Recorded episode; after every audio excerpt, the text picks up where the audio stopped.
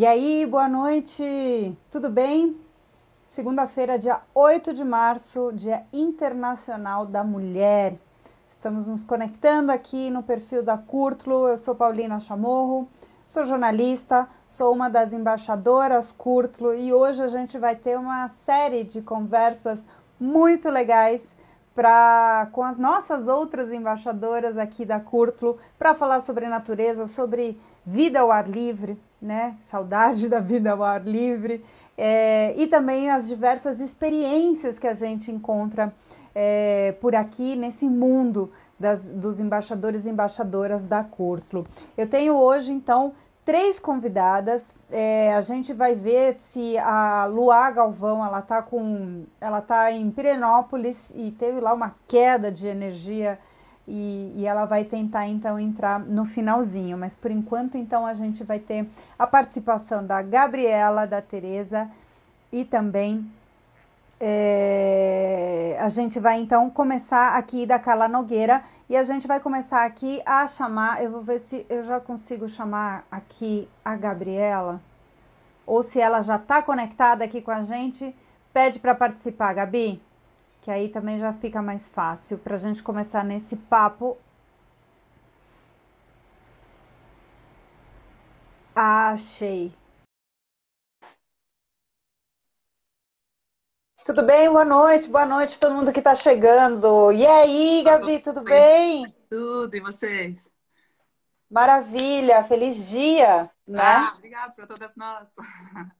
É um grande dia. É, se diz que é um, é um dia, na verdade, de luta, né? Não é um dia só para a gente falar, ah, que legal, parabéns, tá uma florzinha, mas é um, um dia para a gente lembrar quantos espaços e quantas lutas, né, a gente ainda tem pela frente, certo? Com certeza, certíssimo. Boa, Gabi, eu queria começar trocando uma ideia contigo para você contar sobre o grupo, né, a equipe Curto Lobo Guará, de corridas de aventura. Uhum. É, para quem está chegando agora, para quem está acompanhando agora, como é que começou essa história e onde, onde são feitas, né? E onde a equipe participa, como é que ela está organizada? Então, a equipe a gente fundou em 2001, né? A equipe Lobo Guará, e daí logo a gente já conseguiu o apoio da Curto, que vem com a gente desde então. Né? Eu sou a capitã da equipe. A equipe no Corrida de Aventura normalmente são quatro pessoas, né? um quarteto, e é obrigatório ter um do sexo oposto. Então, maioria das vezes, é, geralmente são três homens e uma mulher. Né? No decorrer do ano, vai mudando a formação, entra um, sai outro, né? mas eu tô, tô constante aí desde, desde o começo. Né? E a gente é, faz... uma equipe, é uma equipe formada por três homens e uma mulher, no caso, a Lobo Guará. Isso, é. Na verdade, assim, acho que Atualmente, acho que a maioria das equipes traz essa formação. Às vezes tem duas mulheres e dois homens, mas a maioria, acho que 90% das equipes brasileiras hoje é, são três homens e uma mulher, porque é obrigatório pela regra ter um, dos, um componente do sexo oposto. Né? Uhum. As mulheres são minoria né, no, nesse esporte. E, então a gente, a gente faz provas pelo Brasil inteiro. Assim, tem provas desde 50 quilômetros até prova de 500, 600 quilômetros que a gente participa.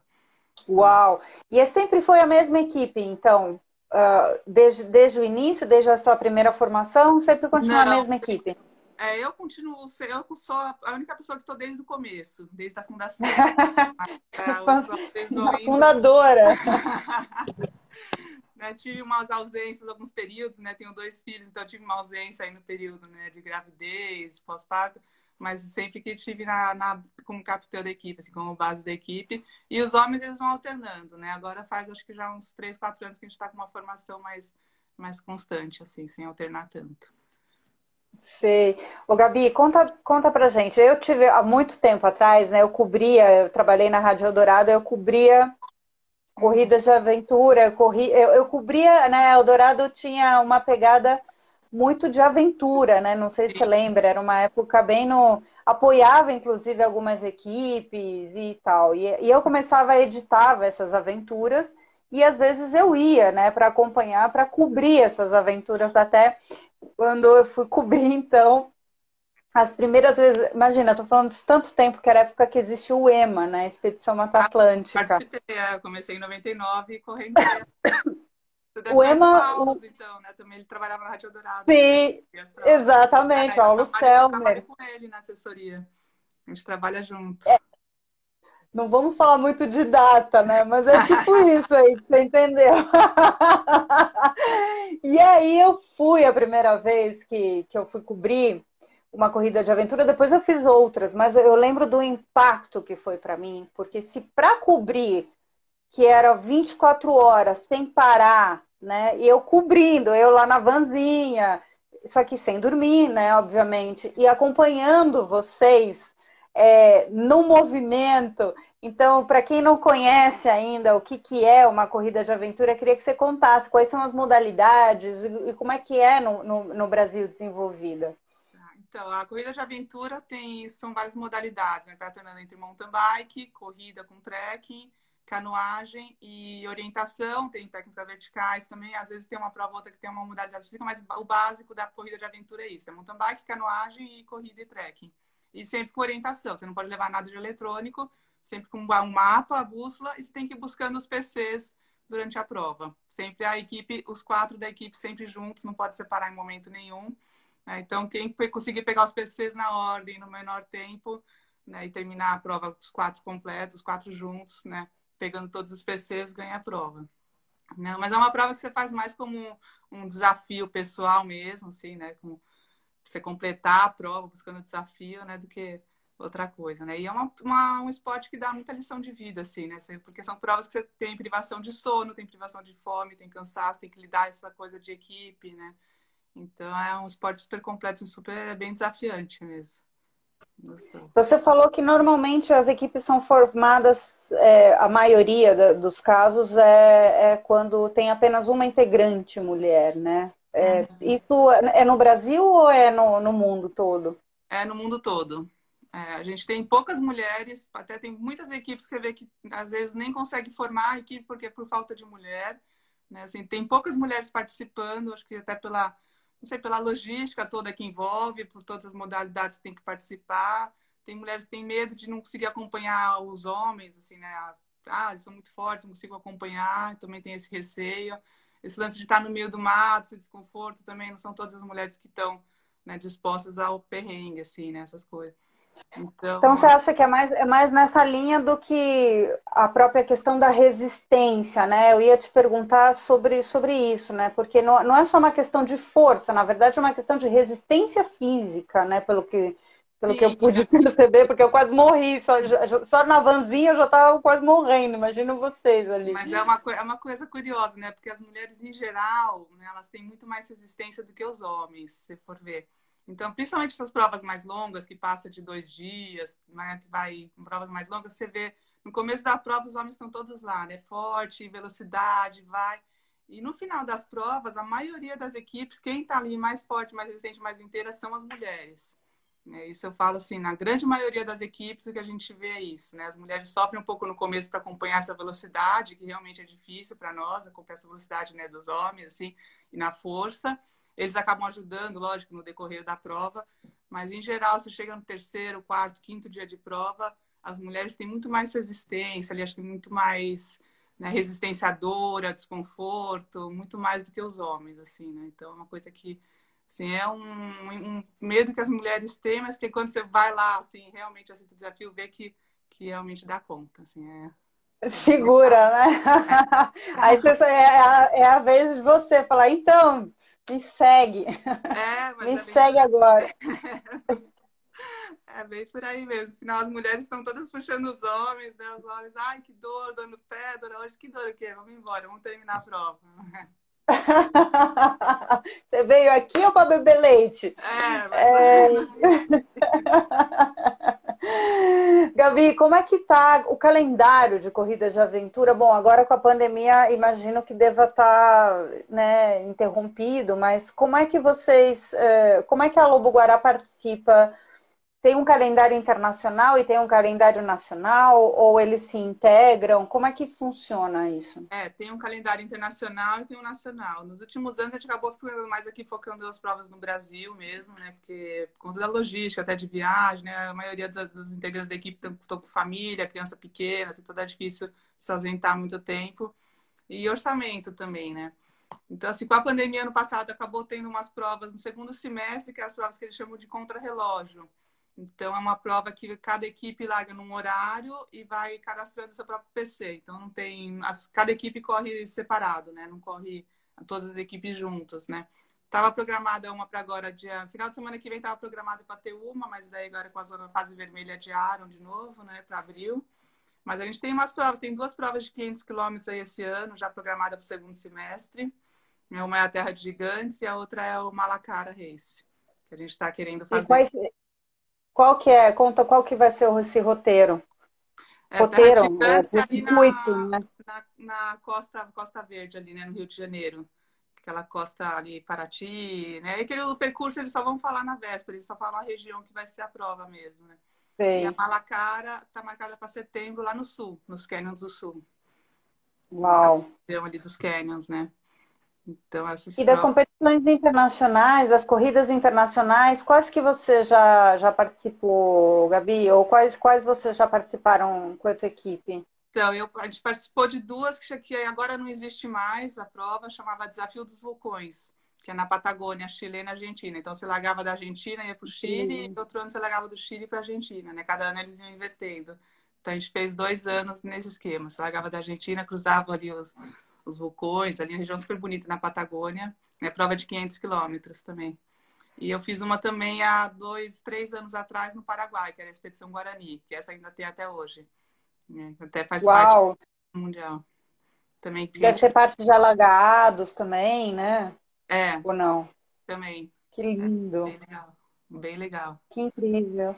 Como é que você faz no seu preparo? Você tem uma, uma rotina, imagino que deva ter uma rotina né, de, de, de preparo, mas deve se, se, se intensifica então quando quando está chegando próximo das, da, das competições?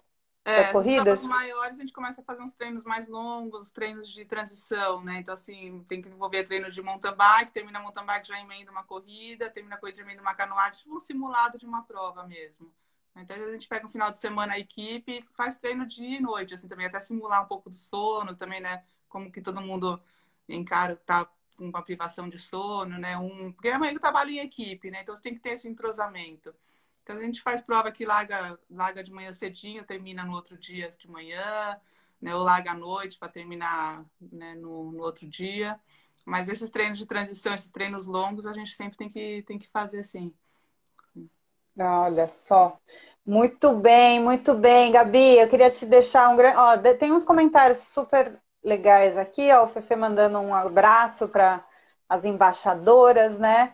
E Jaz Denato, não sei o nome, esse é o, é o perfil, diz que concorda contigo, que a corrida de aventura, além do esporte, é muito aprendizado e que recomenda a todos participar alguma vez na vida. É, e a Letícia com, dizendo né, que o homem é a força bruta e a mulher a resiliência e a tenacidade. Aí mesmo. Mas é legal nessas provas é legal que, que dá um equilíbrio, assim, né? Então a mulher acaba ajudando o homem na resistência, o homem ajuda na força, a mulher na resistência. Né? Assim, então eu acho bem interessante esse formato que as corridas de aventura têm, de obrigar a ter um do sexo oposto, porque eu acho que dá um equilíbrio legal, assim, na, né? uma convivência boa, assim, que acho que, que dá certo, assim, né? E o que, que você acha, né? Você falou que, que é justamente muito mais do que isso, porque você aprende não só da resiliência, mas também. Ah, Jasmine embaixadora Curtlo também. Ah, aqui, é, aqui colocou a Jas Benato, que eu, que eu não sabia o nome do perfil. É, que é o aprendizado, né? O que, que você acha que fica, ou o que, que você já implementou assim na sua personalidade que você adquiriu uh, com as corridas de aventura, né? Tem, tem todo um, um, uma rotina para ser seguida, mas talvez a questão de estar no momento extremo com uma equipe no mato ou né, em alguma situação traga um, um elemento né, superior de, de, de para superar adversidades, enfim, o que, que você colocaria para isso? Então, eu acho que a gente aprende muito, assim, primeiro é respeitar o, respeitar o outro, né, a equipe, é se respeitar a dificuldade do outro e você saber que nem sempre você vai estar bem e você, assim, uma hora está bem, o outro está tá mal, você tem que saber aceitar e cooperar e fazer com que todo mundo ande junto, né, assim, então você, essa cooperação, esse trabalho em equipe, né? Essa coisa de, não, você tá mal. Você vê, às vezes, pessoas assim que não aceitam, né? Ah, não, você não treinou, você não veio, não sei o quê. Porque às vezes uma pessoa tá mal agora, daqui a pouco ela vai estar tá bem e vai te ajudar quando você estiver mal. Então, assim, né? Tá sempre respeitando a dificuldade do outro, saber que você também vai ter uma dificuldade, o outro vai te ajudar, porque realmente isso acontece muito, né? E não só dentro da equipe, como você vê com as outras equipes que se ajudam também. Né? Então, assim, você tá na competição ali, mas é uma competição que se você precisar de uma ajuda, com certeza a outra equipe que tá ali competindo com você vai, te, vai parar e vai te ajudar. Né? Isso é uma coisa que a gente vê bastante, né? E outra coisa, assim, é dar valor para pequenas coisas, assim, né? Quando você está, assim, nessa... Né? Você começa a dar valor para você ver que você não precisa de muito para viver, assim, né? Para conseguir vencer os desafios, né? Assim, basta você com a tua cabeça e você consegue, né? Ali. E é isso, acho que dá valor para as pequenas coisas, né? Para a natureza que está aí, né? Que tem muito para oferecer para gente, né? Com certeza isso é um, um fator super determinante. Assim, eu acho que a corrida de aventura né, ensina bastante essa parte. E que a gente está morrendo de saudade, né? De poder ah. se jogar no mato por aí, né? Não, Gabi? Sente mais falta, né? Tá. Nossa, nem me fala. Querida, foi um prazer imenso trocar essa ideia ah. com você hoje. A Gabriela de Carvalho, da equipe Curtlo, né? Lobo Guará. Equipe Lobo Guará, de corrida de aventura, participando hoje aqui com a gente no Dia Internacional da Mulher. Ela é uma das embaixadoras Curtlo e foi um enorme prazer. Feliz dia. Obrigada, ah, Gabi. O prazer foi meu. Vou ah. chamar. Valeu, boa noite. Fica ah. na sintonia. Vou chamar mais uma embaixadora agora. Vou tirar a Gabi aqui. E, pois é, Fefe, vou chamar agora exatamente a Tereza. Vamos ver se ela está na área aqui. Estou chamando a Tereza. Grande capitã, uma conversa incrível, gente. A história da corrida de aventura é um aprendizado constante. Olha só, ela está chegando. E aí, Tereza? Tudo bom? Tudo com você? Tudo. Parabéns pelo nosso dia. Eu vou só falar uma coisa. Quando eu crescer, eu quero ser igual a Gabi, viu? Ela é seríssima, né? Grande capitã. E acredite se quiser, ela pedalou comigo acho que 93, 94. Não saia. Sim. É mesmo? É, não saia? Ela participava também? Ela, ela participou na época, eu não lembro se foi 93, 94, mas ela estava começando a pedalar. Eu tenho foto, tenho tudo. Nossa, que incrível essa conexão, hein? Já, daqui a pouco, da próxima, a gente junta vocês todas. Olha Com certeza. Só, muita gente aqui já entrando te dando um salve, Tereza. Para quem não conhece. Salve, meninas. Ah, todo mundo conectado aqui. Eu queria que você contasse, então. É... Aí só a Gabi está conectada e acabou de ver aqui, falando a verdade, que foi onde é, começou é, a pedalar. Verdade, ia pedalar, com certeza, então. então Tereza, conta então do Saia na Noite, é, como começou, né? Tem mais já de duas décadas, já está indo para quase três décadas, ou não? É isso, é, né? Ano nós entramos no 29 ano, né? Olha só, como, como surgiu essa história de mulheres pedalando por aí? Surgiu uh, em 92. Uh, eu com umas amigas resolvemos sair à noite para pedalar. E porque, inclusive, elas queriam, porque eu já pedalava sozinha, trabalhar de bike, tudo isso eu fazia. E elas estavam querendo pedalar, mas tinham vergonha. Então nós resolvemos juntar uma turminha de cinco, seis, começamos a sair à noite, em 92. Tá? Foi assim que começou. Uhum. Um dia, uma da Folha de São Paulo resolveu fazer uma matéria e quando ela fez aquilo bombou. Que legal. Então nós resolvemos, é, nós resolvemos trabalhar com mulheres, incentivar e iniciar as mulheres no pedalar. Que legal. Assim... E, chegavam mulheres de que forma, né? Aí eu, eu vou te perguntar de dois motivos, né? Primeiro, o que levou a criar um grupo de mulheres, né, para pedalar à noite? E segundo, como é que eram essas novas mulheres que foram chegando, né? O que, que, que o que, que elas buscavam nesse grupo formado por mulheres? O que motivou Uh, primeiro, é que as mulheres têm mais paciência. Então, o que a gente ouvia? Eu vou pedalar com meu marido, ou sei lá com quem, aí ele começa, você não sabe fazer curva, você anda devagar, você não sabe descer a guia. Então, uh, fica aquele nervoso que elas não conseguiam, elas não conseguiam, aí que você não consegue pedalar. Tá? E muitas que não queriam pedalar com, em grupo, ou quer dizer, naquela época não tinha grupo, vamos dizer assim, com, com marido, com uma coisa, porque não sabiam pedalar direito. Então, a gente tem a paciência de ensinar as meninas. Então, tem todo aquele, sabe? Não, se não vai um pouquinho, depois vai mais um pouquinho, depois vai. Se uma vai, todas vão, se uma não vai, nenhuma vai. Então, elas se sentem acolhidas. Então, é este trabalho que a gente faz. Que legal. Esse trabalho. E aí depois essa matéria da Folha bombou e apareceu um, um, um monte de mulher nova. Até então vocês já funcionavam de uma maneira, era todo mundo conhecida. E aí. Não, não vocês, não. vocês se juntaram e se conheceram ali mesmo, pela paixão pelo pedal. Não, quando nós começamos, eh, tinha eu e mais um, três conhecidas, as outras eu não conhecia. Depois era amiga, era amiga, acabou. Porque aí vem amiga, traz amiga e assim vai, né? Uhum. Mas uh, nós temos conosco todos os tipos de mulheres, de todas as idades, mãe com filhas, mãe com filhos. Tem homens também que às vezes querem aprender uma mudança de marcha, uma coisa mais, mais técnica, então eles vão com a gente. A gente começa a, até eles poderem pedalar em grupo maior. Uhum. E Tereza, ele, é, esse, esse grupo, né, ele que vai fazer já daqui a pouco, ele começou num pedal urbano, num pedal na, na, na natureza. Como, como é que começou e como é que vocês se dividem hoje? Ele começou num pedal urbano, tá? Mas para nós é muito importante a natureza, porque uh, você está ao ar livre, né? A nossa vida é ao ar livre. Então, a gente faz trilha, a gente pedala em São Paulo, a gente faz viagens, poucas, mas fazemos.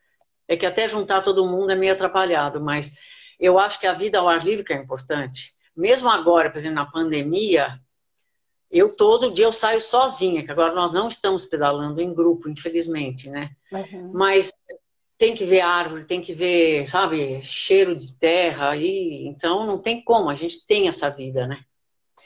E as meninas, por exemplo, ah, do Saia, elas são hiper bem acolhidas, têm respeito, sabe, têm resiliência, tudo é tudo muito interessante. Nós somos um grupo muito feliz. Que legal, Tereza, que, que delícia ver isso. Ô, Tereza, e a bike ela entrou na sua vida desde pequena? Como é que, como é que rola essa, essa história da bike com você? E você, Não, na verdade, na verdade, eu me separei com 37 anos e comprei uma bicicleta. Que até hoje eu não me lembro hum, quando, como eu pedalei, que bicicleta eu tinha quando era criança, mas eu comprei e saí pedalando. Então, com certeza, eu sabia pedalar, né? E comecei a pedalar. Fui trabalhar tudo de bike. Começou assim.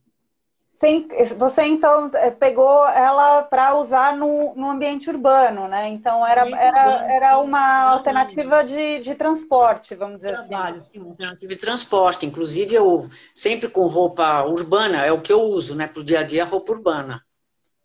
Que eu legal. só me visto de uniforme, de franga, que a gente fala, quando é para o saia, né? Que a gente põe no uniforme. O que, que é vestir de franga?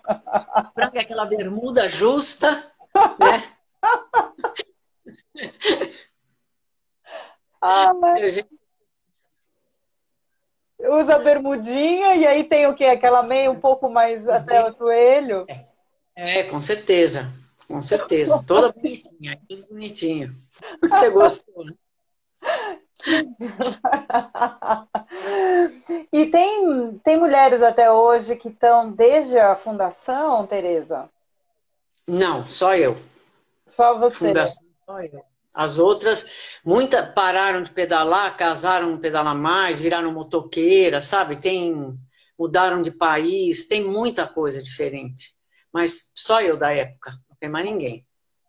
E o que, que Agora, o sentido. Te, te, teve, uma, teve um livro que eu, que eu li há, há, algum tempo, né? Eu participei também de uma série de conversas do David Byrne, não sei, sabe, o, o, o compositor, cantor do, do Talking Heads, e ele é um louco da bike, é, e ele escreveu Diários de Bicicleta, que aí ele uhum. percorria o mundo para todas as viagens e turnês que ele fazia, ele levava uma bicicleta daquelas dobráveis, né? E levava e saía pedalando, porque ele, ele dizia que essa é a melhor forma, né? De você conhecer a cidade onde você onde você está, enfim, para você né, conhecer com profundidade o entorno.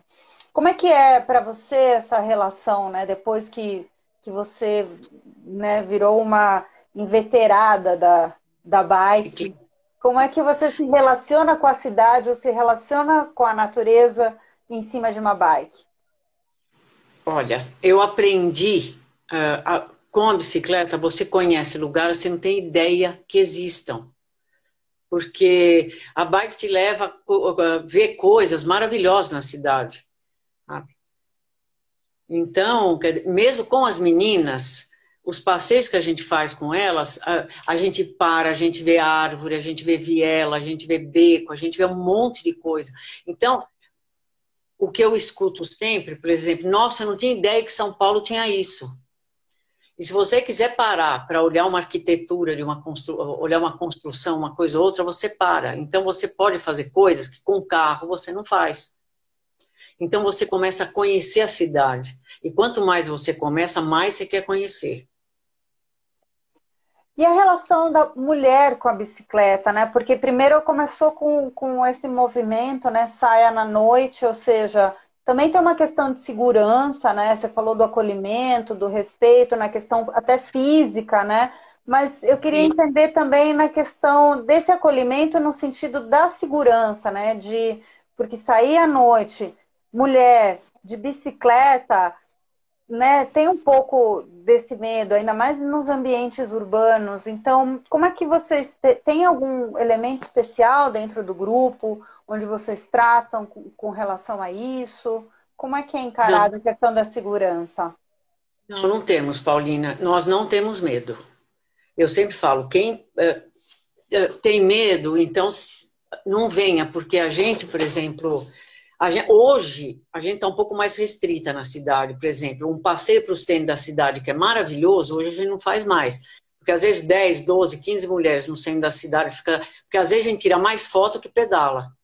Então, não dá para você ir para o centro, né? Uhum. Agora, sim. Agora, a gente não tem. A nossa segurança, por exemplo, a Laura, que é tá milhões de anos no SAIA, que é a, a, até brinca vice-presidenta, ela puxa e eu fecho. Ah. O fechar, a sofrência, né? A gente juntas somos fortes e a gente não tem medo, entendeu? Eu volto para casa sozinha de bike, meia-noite, meia-noite e meia. Eu, eu saio de lá e falo, eu e Deus e vamos, vamos embora. Ah, porque se você tiver medo, Paulina, você não faz nada. Porque, logicamente, que a gente, há uns anos atrás, se furava o pneu de uma das meninas na Paulista, uma coisa ou outra, a gente parava, trocava a câmera, tudo direitinho. Hoje em dia, não. Hoje em dia, se furar um pneu, a gente põe no táxi. Uhum. Para no posto, uma coisa ou outra, e põe no táxi. Porque não tem jeito, né? Infelizmente, nós estamos vivendo num mundo, e não, hoje aqui também, que não dá para você brincar. Então, a gente hoje a gente fica mais restrita em a outros lugares. Tem lugares que a gente não vai mais, infelizmente. E a gente evita ciclovia, porque ciclovia também precisa tomar um pouco de cuidado à noite, principalmente da Vergueiro, esses lugares, entendeu? A Vera Godoy está é. dizendo que saudade dos pedais, dos nossos pedais. É... Tem muita gente mandando as aventuras, a Vera Penteado falando das aventuras contemplativas, né? Todo mundo achando lindo que você está chamando as meninas de meninas, tá? Não, são meninas, são todas minhas filhas, eu chamo de filhas mesmo. Ai, tá dizendo todas muito fortes, que saudades. Olha, estão contando a tua história toda, tá puxando sua capivara toda aqui nos comentários, Tereza. É, e é, é o que eu falo para elas: sem elas, eu não sou ninguém. Que legal. A gente tem, por exemplo, essa ajuda uma com a outra. Então, se vê uma menina nova, nós vamos pedalar no ritmo da novata, tá? Sempre no ritmo da novata. Porque elas chegam, às vezes, elas chegam e com aquele. Eu não sei como eu vou ser recebida, sabe? Mas uhum. em dois minutos acaba a história. Dois minutos acaba. E não precisa então. ter, assim, uma experiência. Basta saber andar de bike e, e não ter medo. É, não ter medo, saber andar de bike, tá? A bicicleta em perfeito estado, que a gente pede para trazer, né? E vontade de pedalar e dar risada e se divertir. Não precisa. E a roupa de franga, como é que é? Franga, se quiser, vai de franga, se não quiser, não vai. Vai como quiser. Gostou. Eu adorei essa roupa de franga. Você vai ter que me mandar uma foto depois de você de franga. É um ciclístico, sabe? Todo mundo fala isso. É um termo ciclístico, roupa de franga. Boa, não sabia. Tem um, um jeito diferente de falar, né? Tem todo e capacete, agora, capacete, isso sem capacete, não. E vocês não. traçam rotas, ou seja, quando, quando né, agora com a pandemia né, deu, deu uma parada, mas quando vocês estavam normalmente funcionando os grupos, é, vocês marcam dia e, e, é colocado ali qual vai ser a rota que vai ser feito? Não. Muda bastante? Como é que é feito isso? O dia é todas as terças-feiras à noite e dois domingos por mês. Não, é decidido na hora, Paulina. Dependendo do, do nível das meninas, a gente decide na hora. Se tiver quem pedala pró, aí a gente vai, vamos dizer, para o 100, pro 100 não, vai, aclimação e não sei o que, faz uma coisa mais pesada. Agora, se tiver menina nova que não está acostumada, a gente faz só plano. Jardim, tá, sim, a gente vai assim, conforme quem está. Sempre. Uhum. Sempre. Sempre, sempre. E você falou da ciclovia. Por que, que é, é melhor não, não utilizar a ciclovia? Porque à noite, principalmente aqui Faria Lima, tudo tem muito assalto. Então, uhum. a gente não utiliza ciclovia. Uhum. Prefere pela rua. Ó, estão dizendo aqui, a Cris está dizendo que a acolhida é imensa e a Teia, as meninas não deixam ninguém para trás. A Silvia, grande abraço. Era uma delícia pedalar à noite no centro de São Paulo. A Diana, né, falando isso, é, que né, o capacete, né, fundamental, como você colocou agora mesmo. A Vera Godoy dizendo que você é a, é a inspiração. E... A Vera Godoy é a nossa fotógrafa. Ai, que beleza. Estão falando Ela de uma pizza no final do pedal aqui. Tem é, o final do pedal. O final do pedal sempre acaba em pizza, né? Se não é pizza, é outra coisa, porque às vezes a gente pedala 3 quilômetros, vai tomar sorvete, ficar fofocando, fofocando. Às vezes pedala 20, 25, 30 e vai, entendeu? Depende do. Uh, Depende da noite, depende do papo, depende se alguém está com problema ou não, tá? A Jerusa, coração dela está em Santa Catarina. Ah, que beleza. Essa menina corre com a camisa do Saia há mais de 15 anos, por amor. Que lindo. Que lindo. Tem um limite para grupos que você acha que a partir daí já não é mais seguro, assim, em número de, de mulheres para sair? Olha, antigamente nós saíamos com 50, 60, 70, mas isso há muitos anos atrás. Uh, hoje, 70. hoje cada um por aí. Uau. Eu acho que coordenar, tá? Hoje em dia tem muitos grupos em São Paulo, então, porque, por exemplo, às vezes tem menina que mora na Zona Norte e não consegue chegar aqui na Zona Oeste. Então eu falo, olha, vai pedalar com tal grupo que tem perto da sua casa, tem esse e esse. Então hoje diminuiu muito. Agora, nós, para nós é melhor sair assim com no máximo 20. Máximo. Aos domingos, uhum. sim, aos domingos vai bastante, mais gente aos domingos. Mas à noite, para nós, assim, de 10 a 20 está ótimo. Porque o que acontece é que elas falam tanto. Então, assim, por exemplo, se tiver 15, elas falam tanto que tem 500 quarteirões Pedalar fofoca. Então... Pedal e fofoca, a melhor coisa. Sim, com certeza, com certeza. Então, até aí eu tenho que passar o rádio para esperar, para lá e a Laura tem que parar, tem que esperar não sei quanto tempo para chegar todo mundo, para poder juntar o grupo para ir embora. é muito papo, né? E Tereza, quem, quem quiser é, quando voltarem as atividades, participar, tem que se inscrever antes ou pode chegar, ver onde vai ter o, o grupo, ou, ou, rola uma pré-seleção, ou assim, enfim, uma inscrição para conhecer melhor?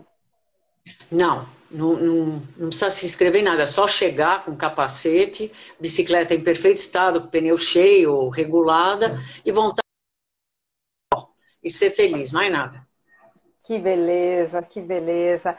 Tereza, eu queria te deixar um enorme abraço. Você é uma mulher que é um exemplo, está cheia de fãs aqui, homens e mulheres aqui, eh, deixando nos comentários grandes mensagens e de admiração, principalmente, é, falando do, do Saia na, na Noite e falando principalmente de você. A Diana falando que conheceu o centro com os seus pedais o pessoal falando justamente que existem as tais faixas de Gaza na cidade, né? Gente, nesse momento que a gente estava falando de segurança, é, falando como é da Jerusa, né? Que, que você tinha acabado de, de, de comentar também. Muito bom, muito legal, Tereza. Você está bem segura em casa, com saúde, tudo certo Tô nesse período pandêmico. Em casa você não me peça para ficar o dia inteiro, porque nem de jeito nenhum, viu? Porque se não pedalo e não ando, pelo menos. E de precisa, manhãzinha né? você sai de bike? Saio, tipo seis, seis e pouco. Perfeito. Maravilha. Tereza, uma boa noite, um lindo dia, feliz dia. Parabéns por essa por essa energia maravilhosa e por ter e por encantar tantas mulheres para o mundo do pedal assim como você se encantou, e levar tantas mulheres para isso e tirar esse, esse medo, né? E, e, e, poder principalmente proporcionar esse momento tão maravilhoso da pizza e do pedal com fofoca e de poder olhar para a cidade de uma maneira diferente, de ter uma experiência diferente. Tereza, obrigada. Obrigada, boa noite, Paulina. Eu queria agradecer a você e a Cúrtulo. E eu tô com eles desde 2000.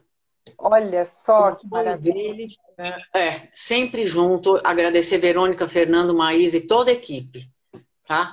Boa. Eu já faço até patrimônio histórico da curso. Né? Você, é, muito bem, patrimônio histórico, maravilhoso. É, adorei. Tereza, foi um enorme prazer, querido. Uma boa noite para você. E vamos então. Boa noite, meninas. Eu amo vocês. E elas te amam muito. Vou deixar aqui a Tereza então e a Vante vai seguir aqui. Olha que linda, a anjo do ciclismo. Vou chamar aqui. Deixa eu ver como é que eu coloco aqui. Tereza, vou tentar. Você consegue sair daí, Tereza? Aí, deixa eu ver se eu sei. Peraí, como é que sai? Peraí. Vou tentar sair daqui, que eu não estou conseguindo. Sai. Boa. Agora eu vou chamar. Vamos lá? Vamos seguir o papo. Eu falei para vocês, né, que a Luá, ela tá com ela tá em Pirenópolis e a energia caiu e ela ia tentar entrar é, mais tarde, até o final dessa live, tá tudo certo, é que nunca tinha acontecido isso, a energia caiu e, e aí ela estava tentando se conectar por aqui. Vamos ver se eu consigo. Eu vou chamar a Carla agora. Vamos ver se ela está conectada.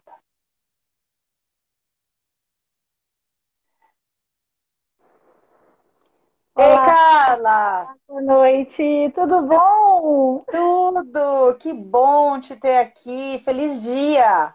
Oh, para todas nós, é um orgulho enorme participar dessa live bem no Dia Internacional da Mulher e todas nós aqui com várias jornadas. Várias é... jornadas, exato. E tudo em grande estilo, né? Tudo em grande estilo. Não sei se você estava acompanhando esse papo delícia com a Tereza e antes o da Gabi. Eu só pude acompanhar agora a Tereza, porque eu estava dando aula, eu dei aula até 8 e meia, mas assim que terminou a minha aulinha, eu já vim correndo para cá. Aquela Nogueira, então, a gente estava falando da expedição andando por aí. A gente isso. vai falar um pouco sobre isso. Primeiro, me conta, você estava dando aula do quê, Carla? Eu sou engenheira agrônoma e também sou química formada. E eu, eu, eu, trabalho aqui na, no estado de São Paulo, eu moro na cidade de Iguape, litoral sul de São Paulo, numa ETEC. É, e essa ETEC ela tem um curso técnico em agropecuária, técnico em florestas, técnico em meio ambiente, e eu trabalho nessa área sempre tentando passar para os alunos, passar para a comunidade local, é, escolar, o quão é importante a gente respeitar o meio ambiente, é, consumir menos, e essa, e essa visão que eu tenho nas caminhadas, nas trilhas, nas travessias, eu tento levar para a sala de aula, porque a gente sabe que muitos, principalmente aqui no Vale do Ribeira, que é uma das regiões mais pobres aqui do estado de São Paulo, muitos, é, o máximo que conhecem é a Ilha Comprida, que fica aqui do ladinho, e levando um pouco de é, conhecimento, de respeito à natureza para essas pessoas, eu acho que é o, é o, meu papel principal. Eu falo que o meu pagamento não é em salário, e sim é ver uh, se um aluno de uma sala de 40 alunos começar a respeitar o meio ambiente, eu já fico muito é, grata. vale todo o meu salário. que maravilha, que bonito isso. Carla, a gente falava com a Tereza agora, né, da, da questão de olhar para a cidade, né, ou olhar para uma viagem, para um ambiente é, em cima de uma bike. Eu queria que você contasse, né, como nasceu tudo isso. A expedição andando por aí, na verdade, é um projeto né, que não tem fim. Né? Verdade. Mas a gente comeu o que parece. Começou e não vai ter fim. Mas é. como começou e o porquê de fazer tudo caminhando, né? Qual que é a importância do caminhar? Então, é, eu sei que muitas pessoas gostam de viajar de carro, gostam de viajar de bike, mas eu acho que caminhando, você passando devagar pelos pontos, você consegue observar uma coisa que quase ninguém observa, que é o micro. Então, quando eu viajava de carro ou de bicicleta ou é, de avião, eu não via o micro, eu sempre tinha o objetivo do macro, chegar no topo daquela montanha, chegar naquela cachoeira, conhecer aquele lugar.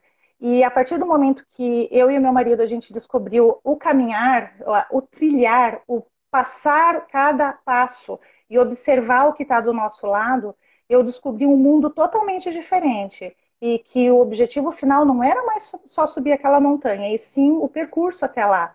E eu comecei a ver flores, eu comecei a ver pedras, e eu comecei a amar árvores. Eu, tiro, eu tenho fotos com tronco de árvore, parece ridículo. Eu nem publico essas fotos, é bem meu pessoal mesmo. Mas flores e animaizinhos, insetos. Eu acho que esse, essa natureza micro que a gente não está acostumado a ver é, passa por cima ela é tão importante porque é um monte de um, agrega, o agregado dos micros é que vão formar aquele macro maravilhoso. Eu, eu sempre falo que eu nunca, é, se eu desisto de uma trilha, ou porque eu estou cansada, ou porque eu, eu tenho eu tenho excesso de peso, eu tenho IMC 32, então eu sou considerada com obesidade leve dá para ver pelas minhas bochechinhas. e é, é, nem sempre eu, eu, chego ao cume, eu nem sempre vou até a parte final, mas o que me satisfaz é esse conhecimento é, do trajeto e dos, das pequenas coisas que podem me oferecer. Uma, um pequeno rio, uma planta que nasceu no lugar inusitado, e eu fotografo, meu marido fotografa também tudo isso, e é muito gratificante. E a gente começou há 10 anos atrás, a Cútulo está com a gente há, desde 2016, vai fazer 5 anos. É, eu, nós, somos, nós temos muito orgulho de, de fazer parte da equipe, do, da equipe da Cútulo, porque é uma marca nacional que também zela pelos mesmos, pelas mesmas coisas que a gente zela.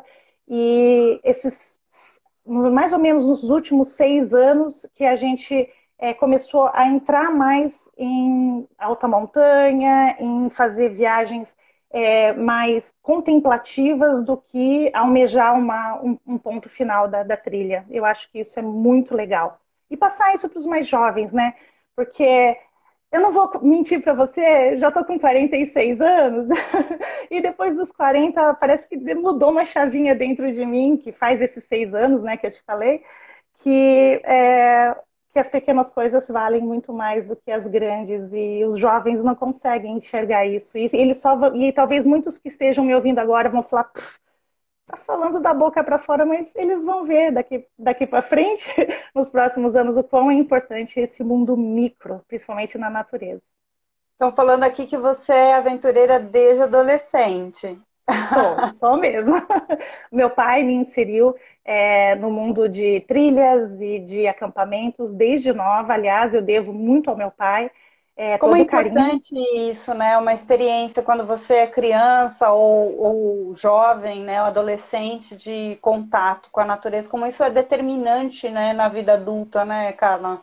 Muito. Inclusive, todos os amigos e colegas que têm filhos, eu sempre falo insiram seus filhos na natureza. Isso é, a, o contato faz com que você tenha mais respeito. E a gente só respeita aquilo que a gente conhece, né? Se você não conhece, como é que você vai respeitar? Então, o contato e inserir a criança desde bebê, de aninhos, um aninho, dois aninhos, é muito importante mesmo. E realmente meu pai me inseriu desde adolescente, mas assim que começou, é que daí vem aqueles padrõezinhos da vida, né? Ah, você tem que fazer faculdade, você tem que comprar uma casa, você tem que casar, você tem que ter filhos. E meio que eu fui tentando seguir esses passos porque a nossa geração pensava em ser assim. E aí chegou um momento, né, que não, não consegui passar uma fase, que é a de ter filhos. eu e meu marido não conseguimos e a gente resolveu então mudar totalmente de vida e começar então a fazer mais o que a gente gostava, que é, são as trilhas, né? Caramba, que maravilha! E tem, tem esse poder, alguém comentou por aqui, eu sou uma apaixonada por caminhada, né? Eu, eu, eu ando todo dia uma média de 8 a 10 quilômetros, todo dia. É meu estado mental assim, perfeito é quando eu estou caminhando. E se eu estou na natureza, é, se eu estou na natureza, eu caminho na natureza. Se eu estou aqui na, na cidade, eu faço rotas enormes que eu não uso carro e vou caminhando, né? E tem, tem grandes expedições, tem até uma expedição louca que eu, que eu adoro e sigo, do Paul Salopek, que é um cara que está fazendo toda a rota, não sei se você já viu, não. ele está fazendo toda a rota da humanidade. Então, ele está fazendo desde o continente africano, o Homo sapiens, né? É, desde o, continente africano e está fazendo todo o caminho, né? Em breve ele vai chegar, em breve, ele já está uns 10 anos caminhando, mas vai chegar é, na América do Sul. Então, eu queria, né, imagino você que faz isso agora também de maneira profissional, né? Deve ter refletido, estudado e pensado, lido muito sobre isso, né? Sobre o ato de caminhar, o ato humano de caminhar, que nos leva de um lugar para outro e às vezes, né, levando novas culturas, enfim, como a gente se deslocou por esse planeta, foi assim, né? A pé. É, eu já fiz vários caminhos que os incas faziam, né?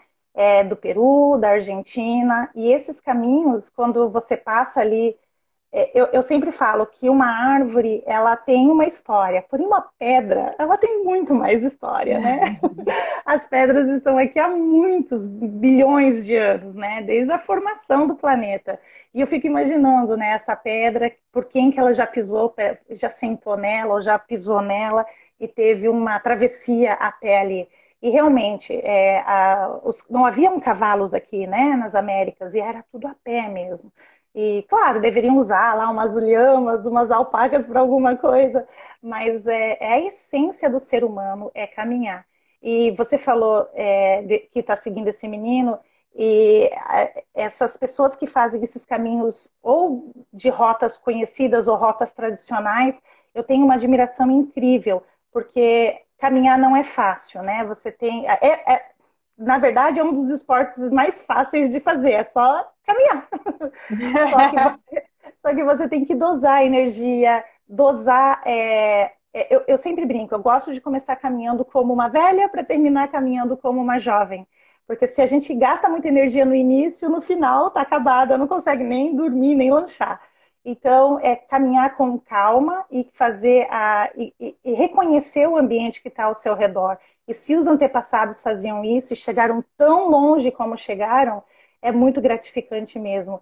E o ato de caminhar é um ato que me faz relaxar. Apesar de ser um esforço físico, eu tenho um relaxamento mental. Eu penso em coisas que, se eu não tivesse ali, eu não estaria pensando. É, agradeço muito. Acho que quando eu estou caminhando é o momento que eu mais converso com Deus, vamos dizer assim. Se um, agradeço ao universo, a todas as coisas que é, acontecem e que de por ter saúde. E eu, eu confesso que caminhar e estar no meio da natureza caminhando é o meu templo, é o lugar onde eu faço as minhas orações mais íntimas. Que legal, que lindo isso. Me conectei total com você. Eu acho que eu, eu, eu vou muito nessa linha. Eu queria deixar para, se a Luá tiver conseguido se conectar, me dá um toque aqui nos comentários, porque eu não consigo ver em outra área para eu poder ir controlando aqui o meu, o meu, o nosso tempo. Eu queria te perguntar, Carla, o Ariano está dizendo que é um dos motivos que você é uma das melhores professoras que, que tive. Suas vivências são incríveis e inspiradoras. Ele é seu aluno ou você leva também a galera para fazer caminhada? Então, é, tá eu, tudo eu não levo. Eu não, não. Normalmente eu não, eu não costumo fazer caminhadas com os alunos, exceto se for uma caminhada pedagógica lá na escola, porque envolve menores de idade e eu, eu acho que a responsabilidade é muito alta encontrar uma cobra, a criança é, é, cair, se machucar, eu acho que é muita responsabilidade. Já levei, sim, para fazer trilhas lá na escola. É, eles gostam muito de ouvir as minhas histórias e os meus relatos que, que eu conto de um jeito que, mesmo que tenha acontecido uma, uma coisa dramática, eu conto de um jeito engraçado. Porque o legal é sempre você tirar é, coisas engraçadas, mesmo das coisas ruins que acontecem com a gente. O aprendizado parece que fica até mais tranquilo. Mas não, não, eu não tenho o costume de levar alunos fazer trilha, não. Apesar de que eles sempre pedem para ir na mochila, para ir de algum jeito, mas eu, eu, a minha preferência é só pedagógica na escola mesmo. Andar ajuda a pensar melhor, a Letícia colocando aqui também. Com certeza, né? com certeza. É, Tem muita história de muitos é, é, prêmio né? Nobel da Paz, uhum. não, prêmio Nobel de matemática, de física, que usam ou isso ou nadar, né? Que são atos contínuos que te deixam em um outro estado mental mesmo, né, Carla? Exatamente. E eu gosto de caminhar em silêncio, né? Então, se tem uma pessoa que fica falando muito do meu lado, eu tento me afastar dela. Eu falo bastante, porém, quando eu estou caminhando, eu quero focar na minha caminhada e os pensamentos voam, né? Eu já tive várias soluções de alguns problemas que eu estava tendo familiar durante uma caminhada. E soluções que deram super certo e que foi um insight mesmo, assim, na hora apareceu, puxa, por que, que eu não faço isso? E parece que a tua mente flui melhor quando você está caminhando. E nadar também, eu também fiz natação, também gosto de nadar. E realmente a natação é outro esporte que você fica muito com, é, com seus pensamentos e consegue ter várias soluções. Eu, eu tinha até esquecido que natação também é, é, é, bem interior, né? Você acaba prestando mais atenção em você. E caminhar também, né? Você é, prestar atenção onde você vai pôr o seu próximo pé, se for uma subida com pedras ou onde você vai agarrar sua mão. Isso também é, um, é, é super relaxante, é, aumenta o foco. Então, quando no meu dia a dia, se eu estou fora do foco, parece que hoje em dia é mais fácil eu conseguir o foco, porque eu fui treinada lá na montanha. Eu fui treinada nessas trilhas e paciência também. Eu era bem sem paciência para esperar alguma coisa ou para tentar convencer, tentar convencer não, porque é feio falar tentar convencer, mas explicar alguma coisa para alguém, principalmente os meus alunos, né? Então, às vezes eu, eu não tinha muita paciência e a paciência também parece que, que ficou mais dentro de mim depois que eu comecei as caminhadas. E relacionamento. O meu relacionamento com meu marido melhorou muito depois que a gente começou a caminhar juntos, porque ele tem orgulho de mim, eu tenho orgulho dele, e isso ajuda muito na parte de relacionamento a casal mesmo, né? Porque você sabe que não é fácil conviver com ninguém, né? Já, já é difícil conviver com a gente mesmo. Verdade. Às vezes. Carla, tem uma, tem uma pergunta que, que agora me fiz. Você falou que mora em Iguape, né? E aí passa, tem uma grande trilha. Agora me, me fugiu uhum. o nome. É, é Paraguaçu? Não, Itaguaçu? Não, não, é não. É? é Itatins Jureia. Ela Itatins... sai de Peruíbe, ela sai de Peruíbe e chega aqui em Iguape. Não, mas aquela trilha que era antiga, que conectava com o Rio da Prata, que passa ali por Cananéia também. Ah, Eu... não. É... Nossa, Ai, me deu um vai até branco. Superagui. É Lagamar, Super... trilha do Lagamar.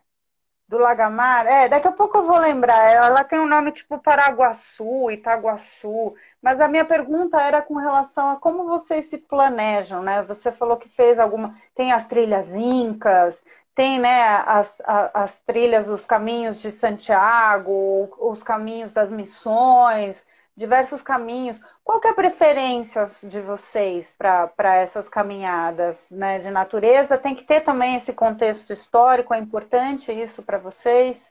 É, não, não. O contexto histórico ele aparece porque as trilhas realmente, é, como você falou anteriormente, são caminhos muito antigos, então realmente vai ter sempre o contexto histórico. Mas não é o foco. É, é a gente planeja é, basicamente é que infelizmente a gente está mudando aí de um plano, né? O, é, a gente tá, saiu das trilhas de nível baixo, de baixa montanha, para entrar para alta montanha.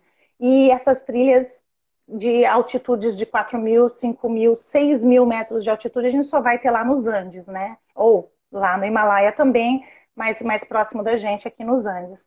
Então, um planejamento, a gente é, vê um, um, ponto da, da região que a gente quer visitar, Argentina, Chile, Peru, é, normalmente a gente contrata guias, né? A gente não vai sozinho. Eu, é, além da gente fazer uma distribuição de renda para os guias locais, também tem a segurança, é, a logística de chegar na trilha, de buscar na trilha. Então, normalmente a gente faz esse, esse, esse link né, com os guias da região para poder é, chegar até o ponto final. Mas, como eu te falei, essas trilhas elas têm mais o foco é, natureza e é, superação pessoal. O, o, cultural ele vem por consequência, apesar de eu achar muito interessante o cultural, gosto muito. Quando eu vou para um lugar, eu estudo antes para entender um pouco melhor a, o contexto todo da trilha, mas realmente o foco mesmo é a natureza e o objetivo de, de, de alcançar aquele local e fazer aquela trilha. Não, não é muito mais histórico.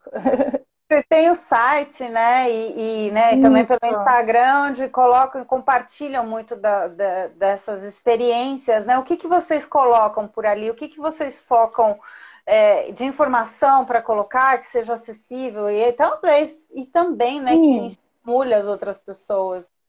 Exatamente. A gente está trabalhando agora mais com o site, que é o expediçãoandandoporaí.com onde eu faço o relato. Eu, eu sou engenheira, né? Então meu relato é curto e grosso. Eu não fico lá floreando nem nada. Eu falo exatamente a parte técnica, como faz para chegar, como é que foi.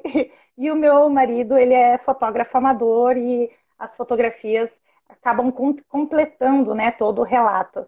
É, e o nosso, eu confesso que Facebook eu parei de usar, nós paramos de usar um tempo atrás.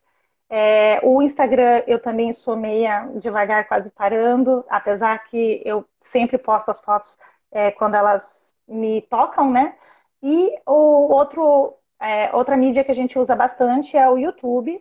A gente tem o canal Expedição Andando Por Aí, onde eu faço vlogs dia a dia da, da, da, da travessia. Então, por exemplo, uma travessia de cinco dias, eu começo lá, oi, bom dia, hoje é o dia 1 um da, da travessia tal, tal, tal, a gente acampou aqui, a gente vai andar tantos quilômetros, eu vou mostrar para vocês. Aí eu mostro o percurso do dia todo e no final do dia eu falo, olha, hoje a gente fica aqui. Então é, é um vlog mesmo, né? Por onde eu andei é, naquele dia. E independente do objetivo, se foi só é, andar é, 30 quilômetros ou se foi chegar até uma cachoeira e voltar, eu faço vlog. E o canal tá já no ar há quatro anos. E infelizmente é um ramo, é um, é um pedaço né, da, da, do setor que poucas pessoas que gostam de fazer trilhas acessam o YouTube, porém o canal está crescendo e eu sempre faço novas publicações. Eu estou publicando agora a de janeiro, que a gente foi para Chapada Diamantina, tem vídeos bem legais, e as fotos do, do meu esposo também vão sair no blog. Boa, boa. O pessoal mandando um salve lá de Portugal também. Uhul! E a gente chegando ao fim da nossa live, já deu aqui, ó, já deu nove horas. Nove horas, queria, já, mas foi embora trocando ideia. Eu queria te agradecer imensamente, Carla. obrigada, hoje, meu amor. Prazer. Parabéns. Parabéns pelo dia. E parabéns por isso. Espero que a gente se encontre quando tudo isso acabar caminhando por uma trilha. Vai ser um enorme oh, prazer. O maior prazer, com certeza. Muito obrigada pelo convite. Eu agradeço a Cultro, o apoio que tem dado para gente aí nesses cinco anos. E com certeza é, é, é, é a única coisa que nos move para frente é saber que tem pessoas do outro lado, ou da tela, ou do outro lado do, do site, né, do, lendo, e que ficam satisfeitas e que possam ser incentivadas a respeitar o meio ambiente, respeitar a natureza e sempre é, com, é, consumindo menos, mas ao mesmo tempo de produtos de qualidade, por isso que a gente é parceiro da Cusco, que a gente sabe que um produto comprado, uma mochila principalmente comprada. São Ixi, muitos vai anos embora, né? Vai embora. Verdade. para sempre. A Carla Nogueira, então, te agradeço muito e a você que nos assistiu hoje nesse Dia Internacional da Mulher, hoje a gente conheceu um pouquinho mais de três embaixadoras. Eu, Paulina Chamorro, também sou embaixadora, sou uma perguntadeira profissional, então meu, pra, meu papel aqui é trazer grandes histórias dessas grandes mulheres. Agradeço ao Fernando, agradeço a Verô que estão aí assistindo, Maísa, e a todo mundo que assistiu, que está conectado aqui no canal da Curtlo. E a gente se encontra numa próxima live, certo? Boa noite a todos e a todas, um lindo dia, Dia Internacional da Mulher. Até a próxima. Tchau. Até, tchau.